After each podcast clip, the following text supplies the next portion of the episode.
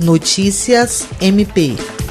A convite do governo do estado do Acre, através da primeira-dama Ana Paula Cameli, a Procuradora-Geral de Justiça do MPAC, Cátia Rejane de Araújo Rodrigues, participou de uma agenda no Palácio Rio Branco em alusão aos 14 anos de promulgação da Lei Maria da Penha no Brasil. Também foi assinado um termo de cooperação técnica entre o MPAC, Governo do Estado, Tribunal de Justiça do Estado do Acre e Defensoria Pública, visando o enfrentamento à prevenção à violência doméstica e familiar praticada contra contra as mulheres do Estado. O evento também marcou o início da campanha Agosto Lilás para o combate à violência contra a mulher. Na ocasião, o Palácio do Governo foi iluminado com luzes lilás. Em nome das diversas ações previstas para esse mês, a chefe do MP Acreano anunciou que o edifício sede da instituição também acenderá suas luzes em adesão à campanha. William Crespo para a Agência de Notícias do Ministério Público do Estado do Acre.